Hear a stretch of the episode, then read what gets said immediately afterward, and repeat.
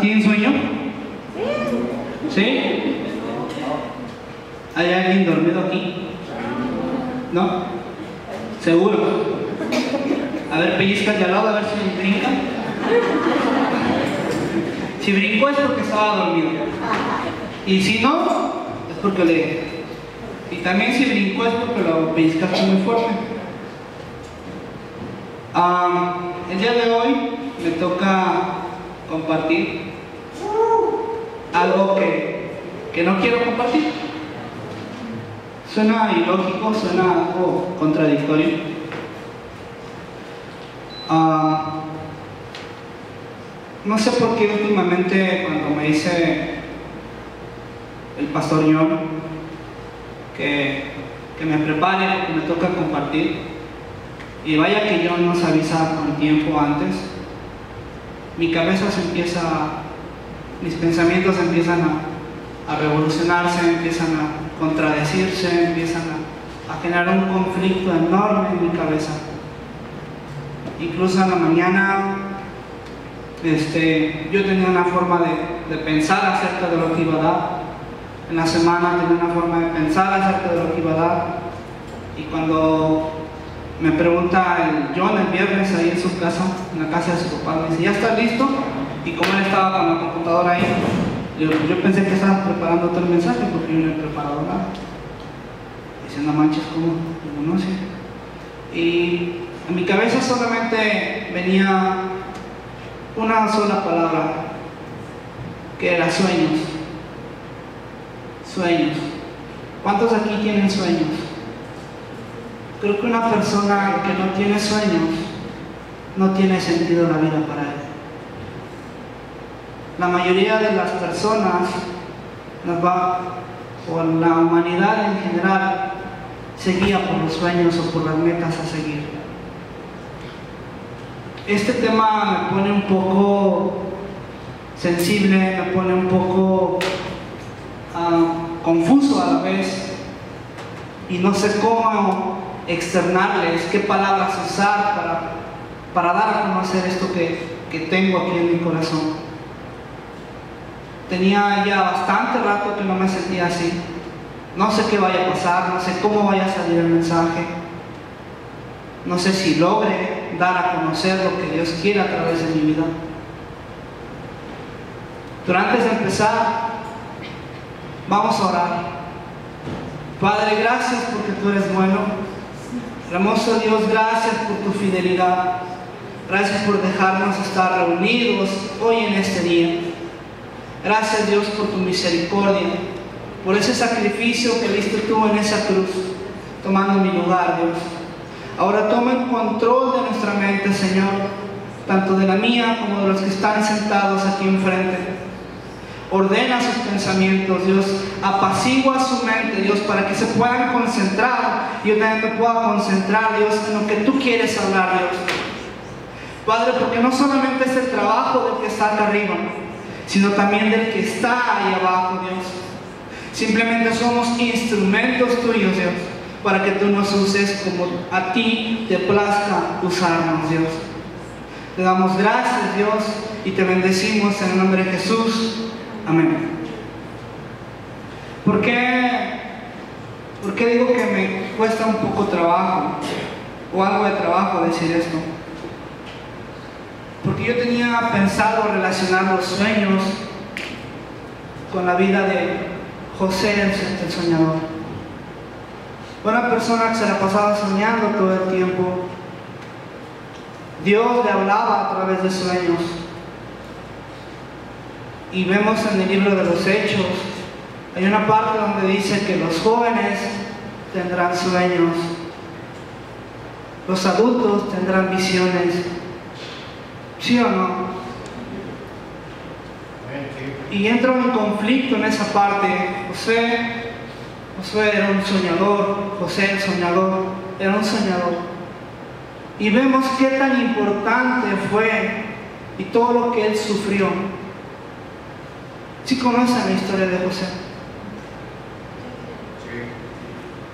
Y tratando de ordenar mis ideas, me llevo a, al pasaje de Juan 11, del 1 al 37. Obviamente no lo vamos a leer todo, es bastante extenso. Es hasta, bueno, no es ni al 37, es hasta el 44.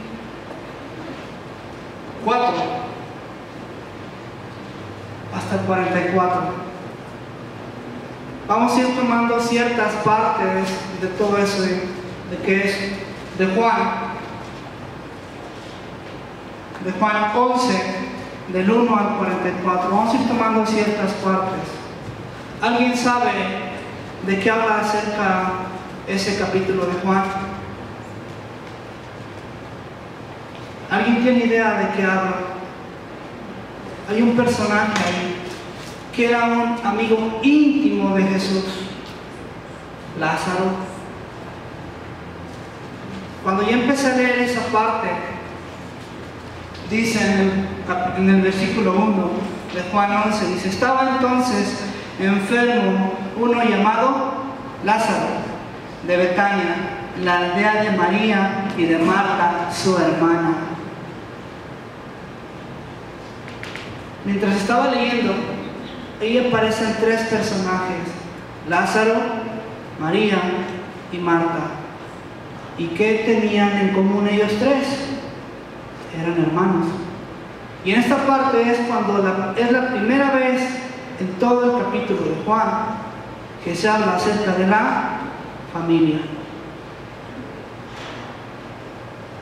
Como familia tenemos sueños, tenemos seres queridos, tenemos personas que amamos o estimamos demasiado.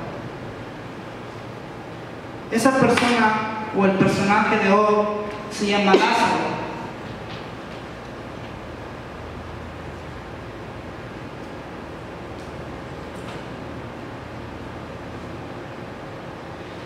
¿Por qué es importante esa, el, personaje Lázaro?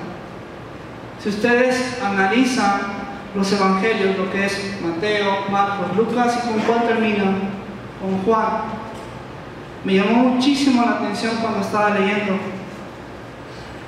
Dice, Lázaro, cuando Lázaro muere, es cuando el ministerio de Jesús llega a la cima más alta, llega a lo más alto de su ministerio, de su vida personal. Y dice, ahí es cuando Él se empieza a preparar, ¿para qué? Para ir a la cruz. O sea, se muere su amigo y él, obviamente, ya sabía lo que iba a pasar. Él sabía que con la muerte de su amigo, él ya estaba cerca de la muerte. Y en esta parte dice, habían sucedido seis milagros antes de la muerte de Lázaro. Uno de ellos es cuando, Jesús convierte el agua en vino, que está en Juan 2, del 1 al 11. Obviamente no lo vamos a leer, vamos a mencionar ciertas citas bíblicas por si las quieren anotar. La sanidad del hijo de un oficial del rey, que está en Juan 4, del 46 al 54. La restauración del paralítico, que está en Juan 5, del 1 al 15. La multiplicación de los panes y los peces, que está en Juan, en Juan 6, del 1 al 14. Caminar sobre el agua, que Jesús caminó sobre el agua, que, estaba, que está en Juan 6, del 15 al 21. Y la, la curación de un ciego de nacimiento, que está en Juan, del 9, Juan 9, del 1 al 12.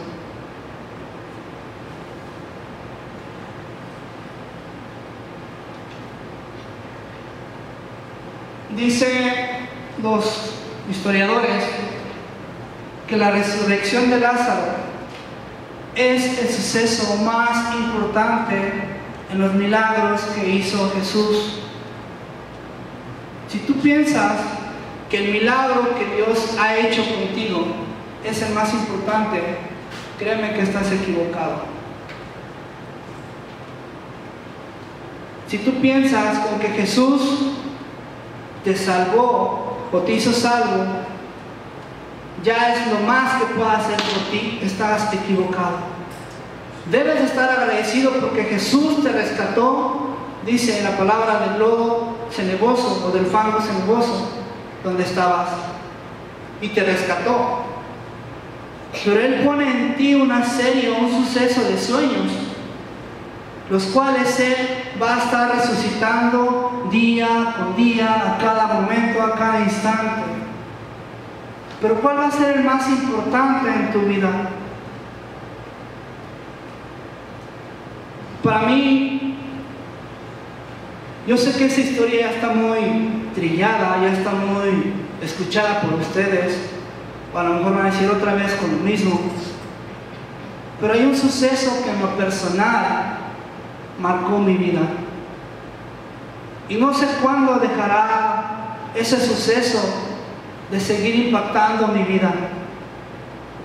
Cuando falleció mi hermano, muchos se acercaban conmigo y me decían, ¿qué onda con tus sueños? Asistí a una iglesia, el pastor, el cual decía que era mi compañero, que era mi amigo, nunca se apareció. ¿Por qué menciono esto? Analicen bien la vida de Lázaro. Pongan mucho enfoque en la vida de Lázaro. Jesús ya había hecho otras resurrecciones, ¿sí o no? Pero ¿por qué la resurrección de Lázaro es sumamente importante? Cuando mi hermano falleció, yo tenía la certeza de que llegaba y al orar por mi hermana en el lugar del accidente, yo lo levantaría, pero no pasó. Yo cuando venía en el, avión, iba sentado, no estaba en el país, andaba afuera. Estaba sentado en el avión, me decía una persona, ¿a dónde vas? Le decía, pues voy a sepultar a mi hermano. Y me dio risa. Se me dibujó una sonrisa en, en mi rostro. Me dice, ¿pero por qué estás feliz? Y me decía, es que yo sé dónde va a estar mi hermano y sé dónde está y que sé que pronto lo voy a ver. A lo mejor yo pensaré que son 50 años, 30 años, pero para Dios es así. Y yo no tengo mi mirada puesta en lo que está aquí. Vivimos para la eternidad. Y me decía esta persona, y estaba yo platicando con ella, y me decía, pero es que cómo es posible que tú tengas ese semblante, que tú hables con esa paz, y que me puedas estar diciendo lo que me estás diciendo ahorita. Y dice, yo le pregunté, ¿por qué? Dice, es que yo voy a lo mismo. Yo voy. Dice, no es mi hermano. Dice, pero si es un familiar al cual yo estimaba demasiado. Dice, me gustaría, ¿cómo me hubiera gustado que mi esposo me conociera? Porque era su hermano y, él no pudo viajar a, a despedirse de él. Y yo al verte a ti me decía, sé que algo hay en ti. ¿Y que es ese algo? Es el Espíritu Santo. Porque mi corazón estaba deshecho, mi mente estaba hecha vueltas loca. No sabía ni lo que decía, ya no hablaba yo, y los que han pasado por depresión no pueden entender. Cuando ese suceso pasó, ahí me daba miedo estar solo en casa. Me daba un pavor estar solo, solo. Llegamos al punto de que mis papás se tenían que dormir conmigo. Y yo teniendo ya 20, 20 años, 22 años. Imagínense. Ya un joven hecho y derecho de 22 años y sus papás tener que dormir ahí al lado de él como si fuera un bebé. Y yo dentro de mí decía, Dios, ¿por qué estoy pasando esto? No dormía. Yo clamaba a Dios. Decía, Dios, pero es que tú le entregaste sueños a Él. Tú me entregaste sueños a mí. ¿Qué vamos a hacer con esos sueños? Y sin pensarlo, yo abandoné mis sueños. Sin imaginarlo. Yo pensando que estaba caminando de la mano de Dios, pero mis sueños que Dios había los sueños que Dios había depositado en mí se habían ido. Los había dejado de lado. ¿Y por qué asocio a Lázaro con los sueños? Cuando tenemos sueños, tratamos de caminar hacia los sueños. Y hay un punto donde nos frustramos, nos desesperamos y nos alejamos de los sueños. ¿Sí o no? ¿Y qué hizo Jesús cuando se enteró de que su mejor amigo había muerto? ¿Qué fue lo que hizo él? En cuanto Lázaro falleció, sus hermanas mandaron a un mensajero a decirle a Jesús, Lázaro, aquel al cual tú amabas, ha muerto. El sueño al cual yo amaba había muerto. ¿Con qué? Con el fallecimiento de mi hermano, con mis preocupaciones, mi monotonía de cada día, con mi miedo, ahí se había enterrado mi sueño. ¿Y cuántos de nosotros la rutina nos enfrasca y nuestros sueños quedan de lado? Y llega el, mensajero, dice ahí En el versículo 2 dice, María, cuyo hermano Lázaro estaba enfermo, fue la que ungió al Señor con, perfume y le enjugó los pies con sus cabellos. ¿Recuerdan esa, ese pasaje?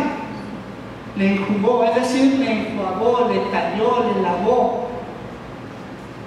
Descendieron pues las hermanas para decir a Jesús, Señor, he aquí, el que amas está muerto. ¿Por qué mandaron a un, a un siervo? Dice, ahí la misma palabra dice, oyéndolo Jesús dijo, esta enfermedad no es para muerte, sino para la gloria de Dios, para que el Hijo de Dios sea glorificado por ella. O sea, Jesús ya sabía que, que Lázaro iba a morir. Ahí lo está confirmando. Dice, llamaba Jesús a Marta, a su hermana y a Lázaro.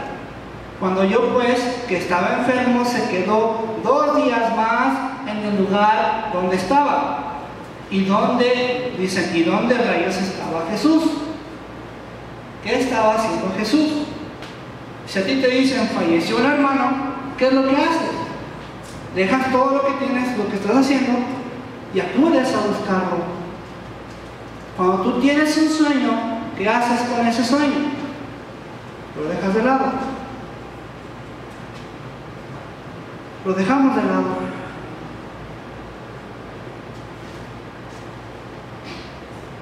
Pero siempre hay algo que nos está diciendo, los mejores tiempos vendrán.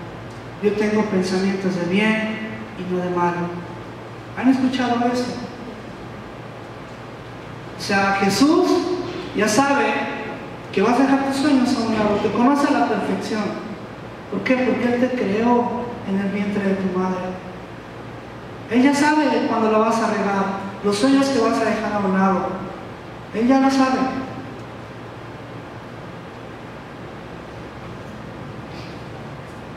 Jesús se encontraba en lugar llamado Betania. Dice ahí en el mismo, los mismos pasajes,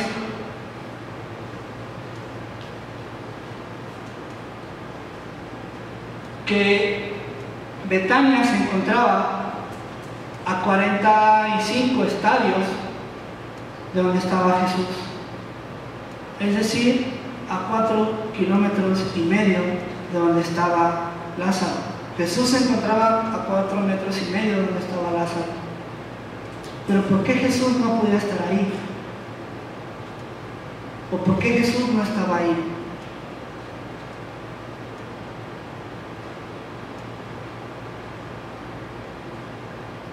Dice, luego en el versículo 7, dice, luego después de esto, dijo a los discípulos, vamos a Judea otra vez. Le dijeron los discípulos, rabí, ahora procuraba los judíos apedrearte y otra vez vas allá. Jesús no podía ir donde estaba Lázaro. ¿Por qué? Porque lo estaban persiguiendo. ¿Quién lo estaba persiguiendo? Los judíos. ¿Quién persigue tus sueños? ¿A quién le platicas tus sueños?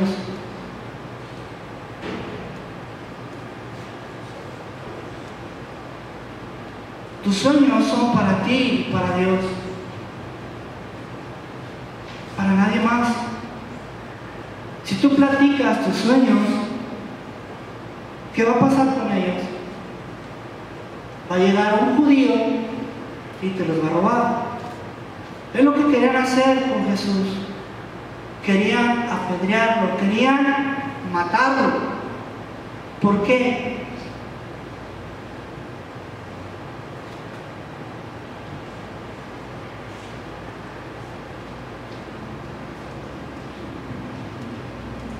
En el 11 dice, nuestro amigo, nuestro amigo Lázaro duerme, mas voy para despertarle.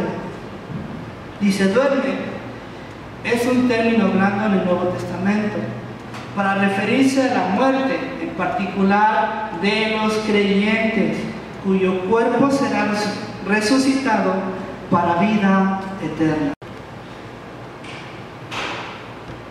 Siempre que vean en el Nuevo Testamento que alguien duerme, ¿qué está diciendo? Que está muerto. Es el término que se utilizaba en el Nuevo Testamento para referirse a la muerte. Por eso Jesús le dice a nuestro amigo Lázaro, duerme. O sea, él ya sabía que estaba muerto.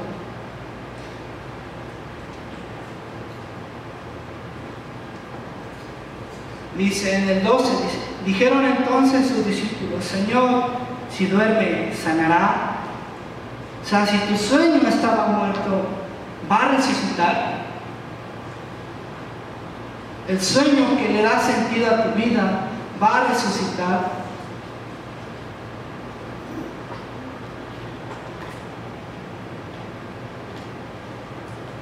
Entonces Jesús les dijo claramente, Lázaro ha muerto. Ya en el versículo 14. Primero les dicen que duerme, pero como no lo entendieron, ¿qué dicen? Bueno, pues, para que entiendan, ya murió. Ya, ya ya colgó los tenis, ya chao adiós. Cuando tú tienes un sueño y vas con alguien y se lo cuentas, ¿qué hace con tu sueño? Él se apropia de tu sueño y Él lo logra, logra tu sueño. ¿A cuánto les ha pasado eso? Tienen algo que hacer y esa persona, cuando tú decías que era tu amigo, decías que era tu confidente, tu mejor amigo, etc., tú le tuviste la confianza, se lo platicaste. Y ese plan que tú tenías, esa meta, ese sueño que tú tenías, Él lo realiza. ¿Por qué? Y tú piensas que tu sueño está muerto. pero no está muerto. Está en proceso de madurez. Ahí está presente, ahí está latente. Tú no lo ves, ves que el sueño se está cumpliendo aparentemente en otra persona. Pero el sueño es tuyo, nadie te lo puede quitar. ¿O sí? Es como si le das un, un dulce a un niño y ya se lo destapas, se lo abres, se lo das. A ver, ahora quítaselo. No se puede. Si se lo quitas, ¿qué hace? Llora. ¿Y qué haces tú cuando tu sueño lo ves lejos? Lloras, reclamas, pataleas, te emberrinchas y dice Alex, te cambias de iglesia. Porque en esa iglesia no apoyaron mis sueños, mejor me voy. Porque en esa iglesia mis sueños se vieron truncados, se vieron frustrados. El ministerio que Dios tenía para mi vida, ellos se lo apropiaron, ellos se lo anunciaron, ya valió gorro, y vas y te cambias a otra iglesia. ¿Y cuántos pastores hay así?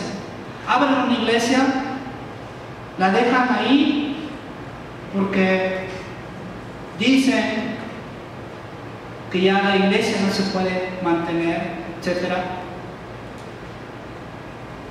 Dejan frustrados o truncados sus sueños. Pero ese sueño muchas veces lo confundimos con el llamado de Dios. Una cosa es tu sueño y otra cosa es tu llamado. ¿Cuál es, qué es lo que rige tu vida? ¿Tu sueño o tu llamado? O los dos.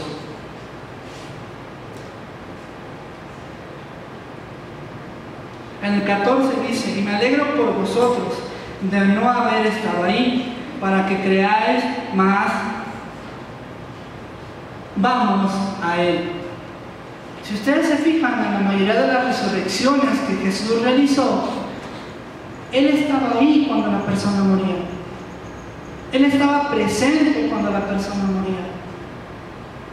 ¿Y Lázaro estaba con Jesús? No.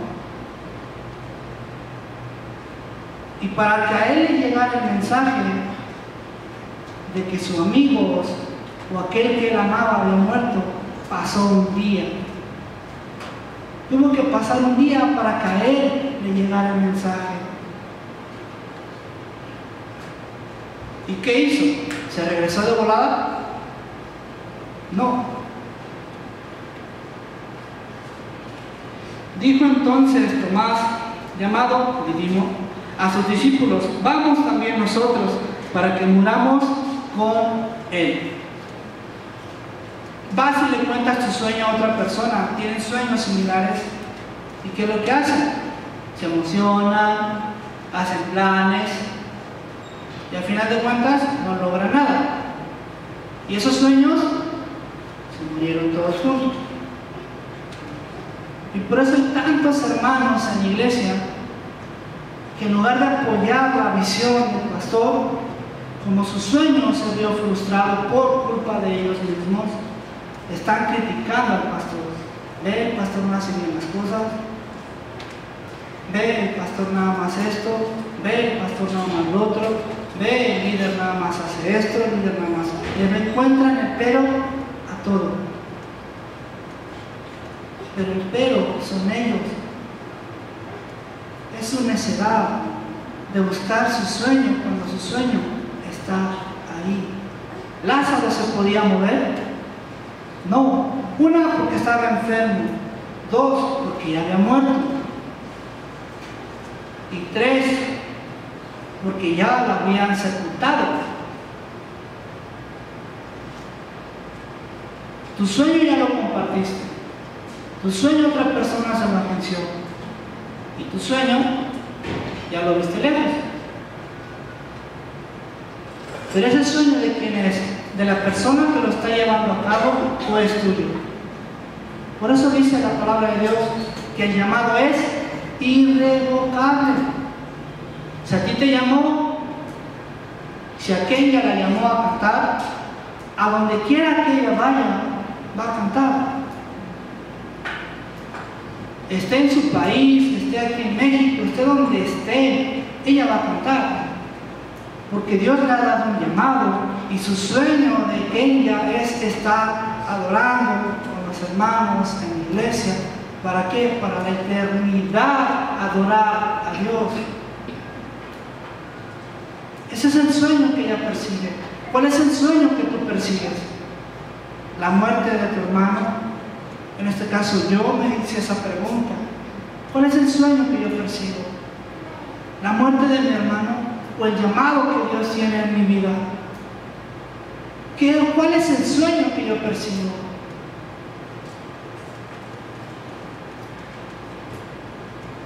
Dice, en el 17 dice, vino pues Jesús y halló que hacía ya cuatro días que Lázaro estaba en el sepulcro. Pasaron cuatro días. Tardó uno en llegar el, el mensaje, ya había muerto su hermano. Dos, se quedó ahí a pachanguear. Se puede decir así. Y ya cuando se animó, tardó otro día en llegar. ¿Por qué creen que dicen el muerto y el animado a los cuantos días? A los tres días apesta. Imagínense cuánto olor desprendía Lázaro. Ahí sí, cualquier perfume que le pusieran iba a ser que la gente se le acercara. Cuando tú pierdes tu sueño, ¿a qué hueles? A frustración, a odio, a rencor. ¿Qué olor desprendes de ti? Si estás en una iglesia y tus sueños se fueron, es que Dios es amor. De ti sale el aroma del amor, de la gracia, de la misericordia o de los frutos del Espíritu Santo. O todo lo contrario. ¿Qué sale de ti cuando tus sueños, tu llamado ya no lo ves? ¿Qué sale de ti? Críticas en contra del líder de la alabanza, críticas en contra de la iglesia más grande del lugar donde estás, críticas incluso de la persona que está hablando, que no sea un pastor, sea quien sea, críticas a lo mejor a tu papá, tu mamá, tu hermano, a tu hermana, ¿qué sale? ¿Qué aroma desprende tu vida? De gratitud, de amor, odio, rencor, frustración. ¿Qué aroma desprende de ti?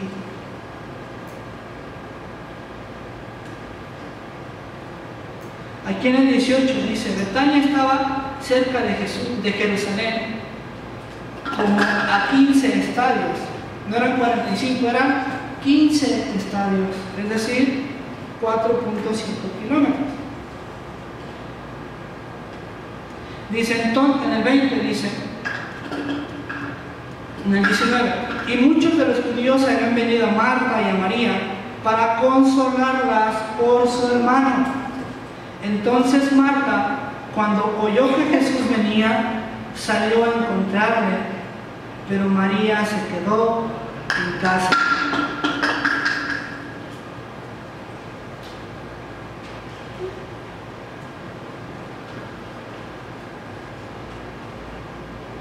Marta salió a encontrar a Jesús. ¿Por qué? ¿Por qué salió a encontrar a Jesús? Porque no aguantaba en cierta parte desde mi punto de vista para reclamarle. ¿Y cuántos no hacemos eso? Cuando nos quitan algo, ¿qué hacemos? Reclamar. Cuando nos roban algo, ¿qué hacemos? Reclamar. Y dice, y Marta le dijo a Jesús, Señor, si hubieses estado aquí, ¿en dónde? En Jerusalén. Jesús de dónde era?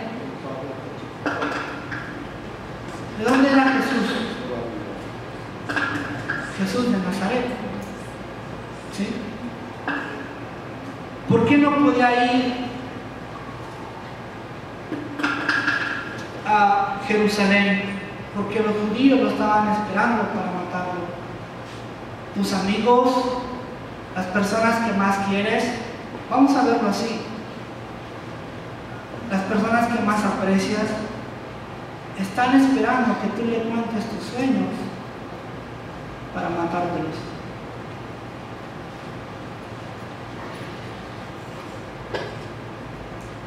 Puedes hacer los planes que tú quieras, pero va a haber una persona que te los va a querer arrebatar.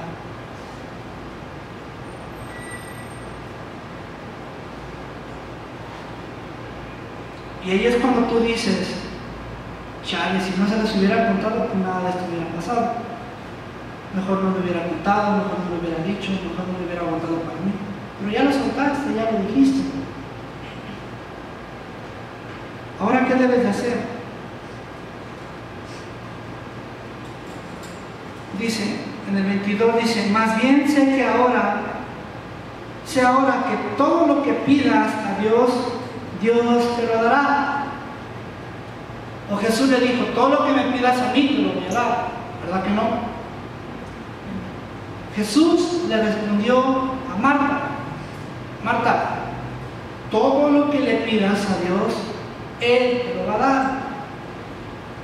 Por eso dice, clama a mí y yo te responderé.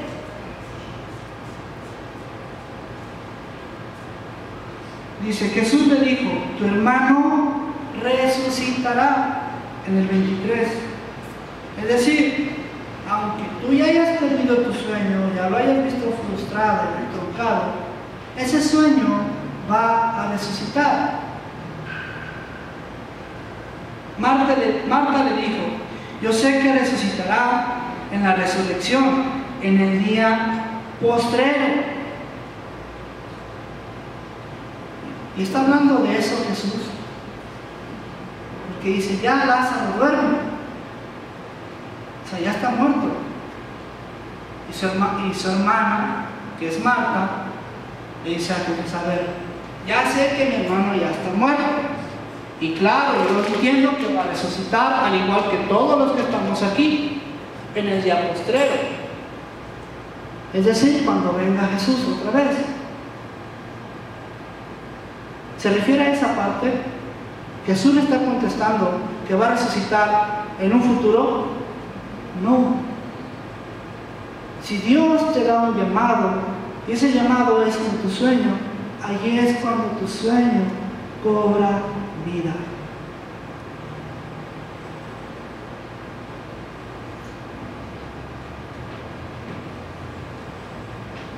Dice, le dijo Jesús, yo soy la resurrección y la vida. El que cree en mí, aunque está muerto, vivirá. En el 26, y todo aquel que vive y cree en mí, no morirá eternamente. Y le pregunta, ¿crees esto? Dile a tu vecino, ¿crees esto? Le dijo, sí Señor, yo he creído que tú eres el Cristo, el Hijo de Dios que has venido al mundo. Y del 28 al 37 lleva un título. El título dice, Jesús llora ante la tumba de Lázaro. Habiendo dicho esto, fue y llamó a María, su hermana, diciéndole en secreto, el maestro está aquí y te llama.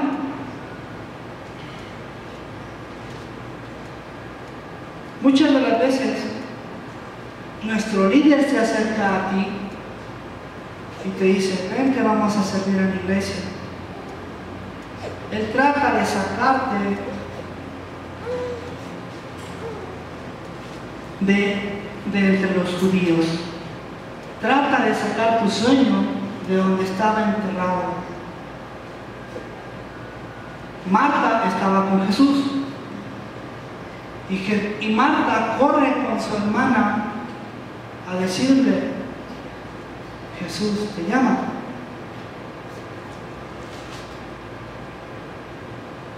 Dice en el 29, ella cuando lo oyó se levantó de prisa y vino a él. En el 31 dice, entonces los judíos que estaban en casa con ella y la consolaban, cuando vieron que María se había levantado de prisa y había salido, la siguieron diciendo, va al sepulcro a llorar. Y realmente iba a hacer eso. Iba a ir al encuentro con Jesús. Porque ella en su interior tenía el deseo, la ilusión de que su hermano iba a resucitar. O que le iba a dar las buenas nuevas.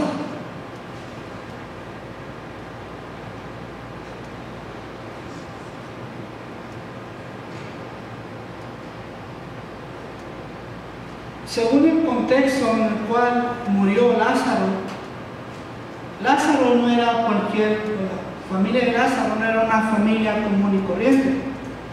Era una familia, se puede decir que económicamente reconocida o socialmente reconocida. Por eso había varios judíos ahí con ellos.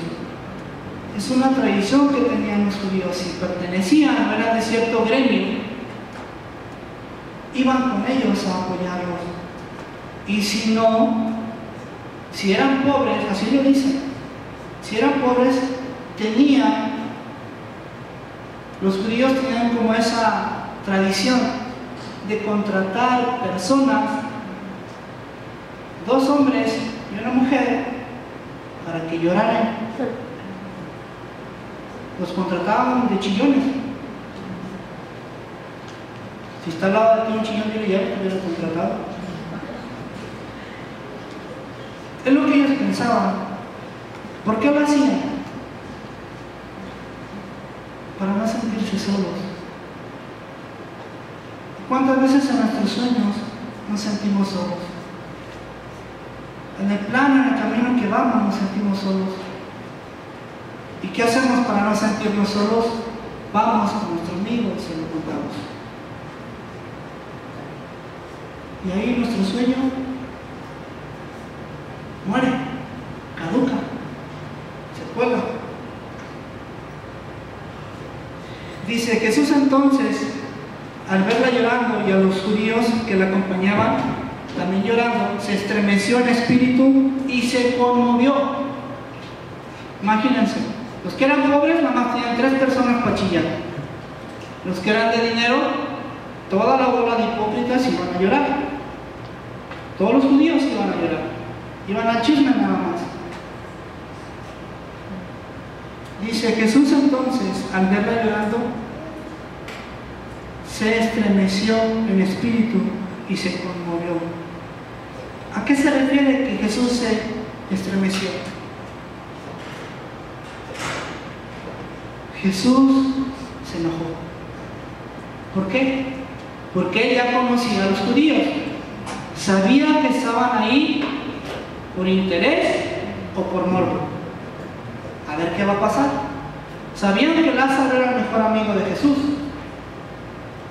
Y ellos sabían tarde o temprano que Jesús iba a llegar ahí.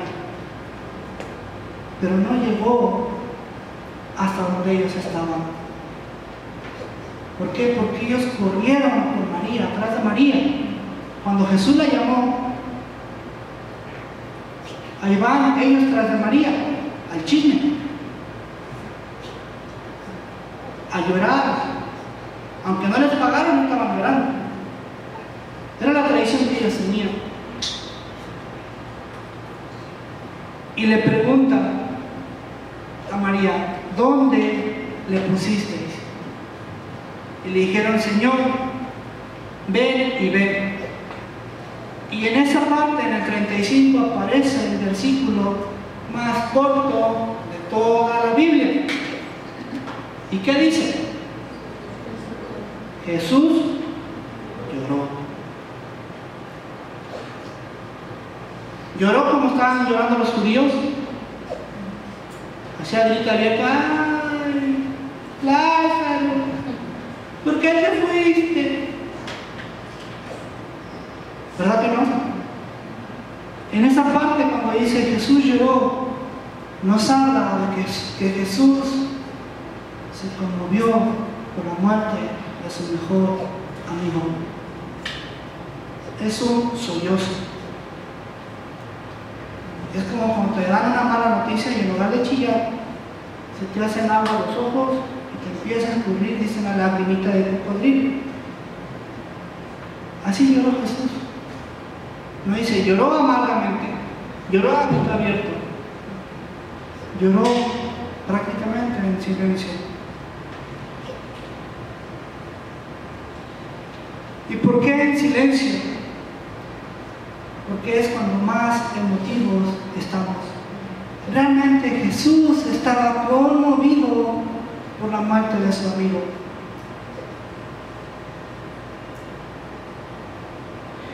Dice, los chismosos que estaban ahí, y algunos de ellos dijeron, no podía este que abrió los ojos al ciego y haber hecho también que Lázaro no muriera, le van a criticar, no que es el sanador, no que es el que levanta muertos, no que esto, el otro.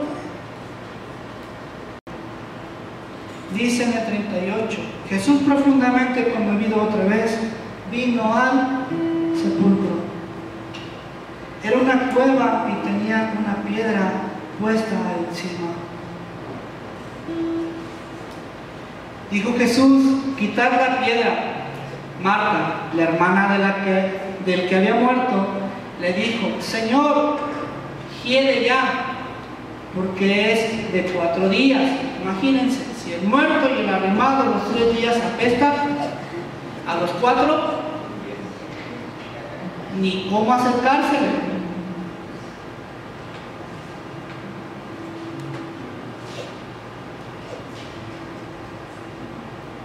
Entonces Jesús le contestó, no, pues entonces ya déjalo ahí, que se, se pudra, le está pudriendo, sigue echando a perder.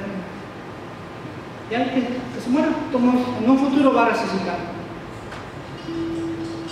¿Sí le dijo así? ¿Qué le dijo?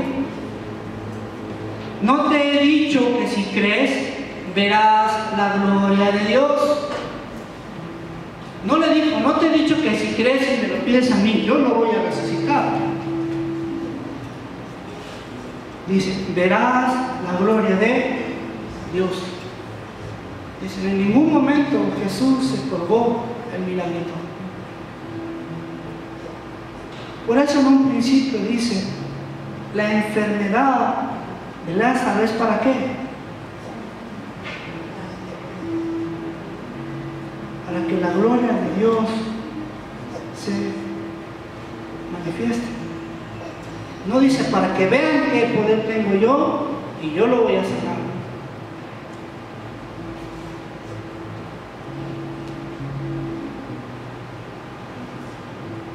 Si quieres ir pasando aquí ya, por favor.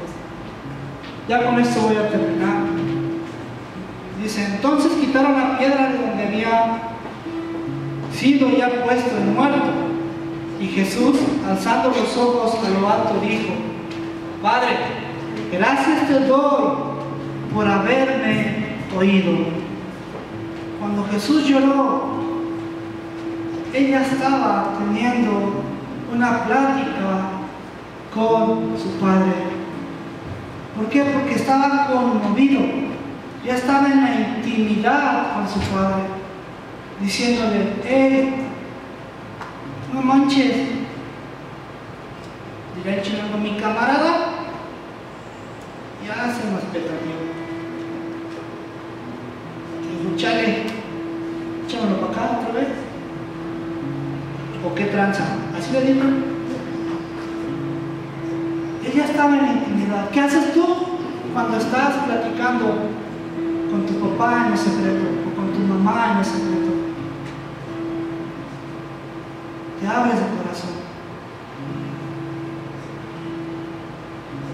Y lo que hizo Jesús, externó su corazón. Dice, habiendo dicho esto, clamó a gran voz, Lázaro, quédate ahí, no te muevas. Así le dijo.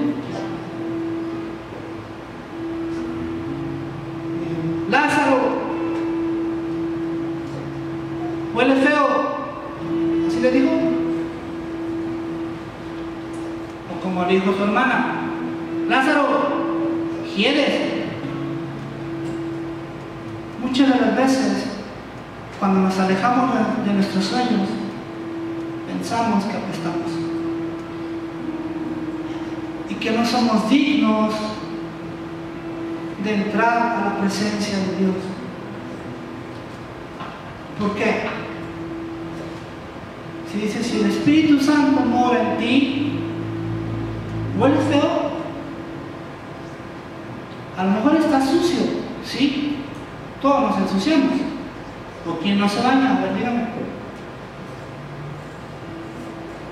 Tus sueños se van a ver sucios. Incluso van a oler feo.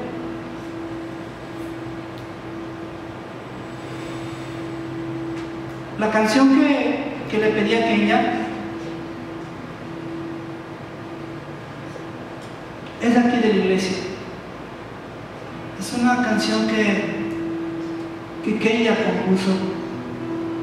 Y cuando estábamos en la mañana en el ensayo, bueno, apaga luces, por favor.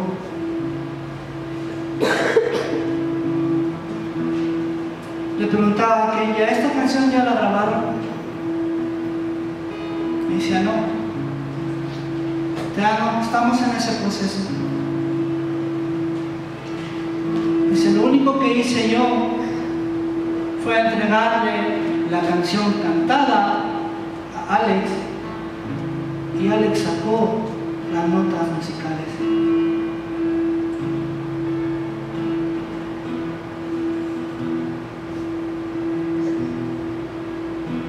En esta mañana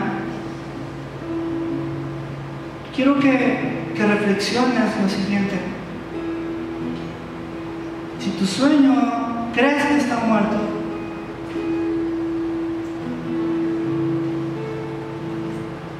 dile Dios,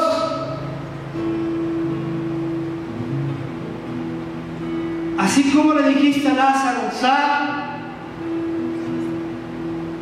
dile a mi sueño que salga.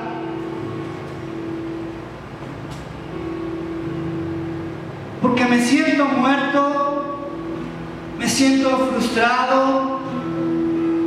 siento que vuelo feo, que quiero, porque quizá me he dejado guiar por las cosas vanas de este mundo.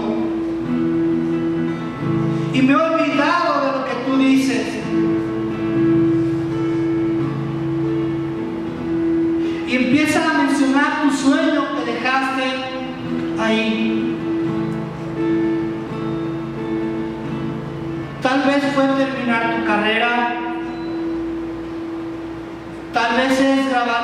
Oh.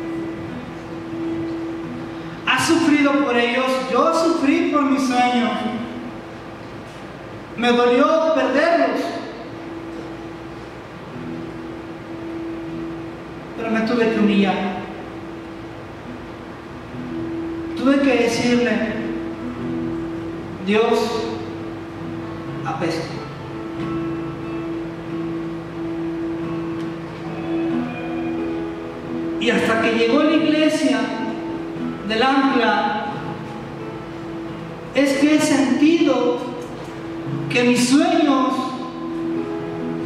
han vuelto a salir. Yo soñaba con estar frente a gente y predicar, incluso cantar. Yo platicaba mis sueños y alguien más se me llevaba. Tengo un sueño de algún día llenar estadios y no voy a descansar. ¿Por qué? Porque estoy anclado